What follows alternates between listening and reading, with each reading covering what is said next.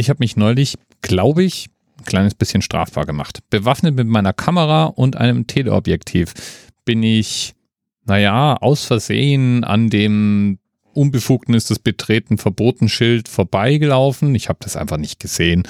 Und womöglich habe ich mich dann in der Baustelle verirrt und landete eventuell auf dem Dach des Rohbaus, von wo aus ich einen fantastischen Blick über Frankfurt hatte. Also alles rein hypothetisch. Und ich glaube, hätte man mich dabei erwischt, wäre das unter Umständen Hausfriedensbruch oder irgendwie sowas gewesen. Jedenfalls garantiert nicht erlaubt. Und mindestens mal zu meiner eigenen Sicherheit. So hätte ich mir das ja gedacht. Was ich aber irgendwie nicht auf der Rille hatte, war, dass solche Baustellen ja unter anderem auch eine begehrte Anlaufstelle für Diebe sind. Da wird alles geklaut, was nicht nied- und nagelfest ist. Werkzeug sowieso, also wer seine Hilti auf der Baustelle liegen lässt, ist ja praktisch selber schuld. Und wäre ich auf dieser Baustelle aufs Dach gestiegen, dann hätte ich womöglich auf dem Weg dahin so manches an Werkzeug gesehen und auch mitnehmen können, wenn ich denn darauf aus gewesen wäre. Aber mit Werkzeugen fängt es ja gerade nur an.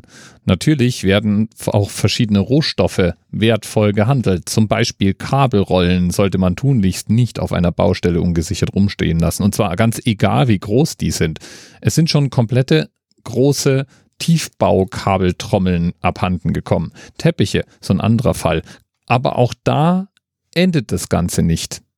Laut Polizei verschwinden durchaus auch etwas auffälligere Gegenstände, wie zum Beispiel Radlader von der Baustelle. Mir ist jetzt nicht ganz klar, warum jeder Popel-Mietwagen zu jedem Zeitpunkt seine Position an die Mietwagenfirma meldet, aber ein Radlader kein GPS-Peilsystem an Bord hat.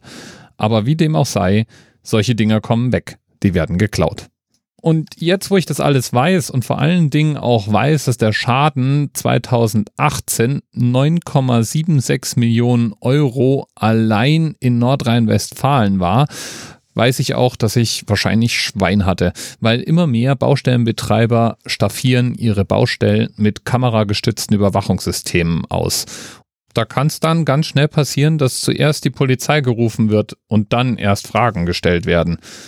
So wie neulich, als ich mit meinem Sohn in eine vermeintliche öffentliche Tiefgarage gehen wollte und als ich meinen Irrtum bemerkt habe, wieder rausging, aber dann trotzdem von zwei Sicherheitsleuten verfolgt wurde, weil die der Meinung waren, sie hätten eventuell zwei Roofer dingfest gemacht. Also Leute, die den Stunt liefern, auf Hochhäuser zu klettern, nur um dann Fotos von sich in waghalsiger Pose vor dem Abgrund schießen zu können. War nicht unsere Intention, konnten die Sicherheitsleute auch nicht wissen, aber sagt mir, es wird mehr beobachtet und mehr gemeldet, als man erstmal annehmen möchte. Ja, und 9,76 Millionen Euro sind auch mal wirklich ein Haufen Asche da lohnt sich dann auch, den einen oder anderen Sicherheitsdienst zu beauftragen. Lieben Dank an Themenpate herunter für den Hinweis und wie immer Links zur gesamten Geschichte in den Notizen zur Sendung. Bis bald. The experience of 47 individual medical officers. Was hier über die Geheimzahl der Illuminaten steht. Und die 23. Und die 5. Wieso die 5? Die 5 ist die Quersumme von der 23.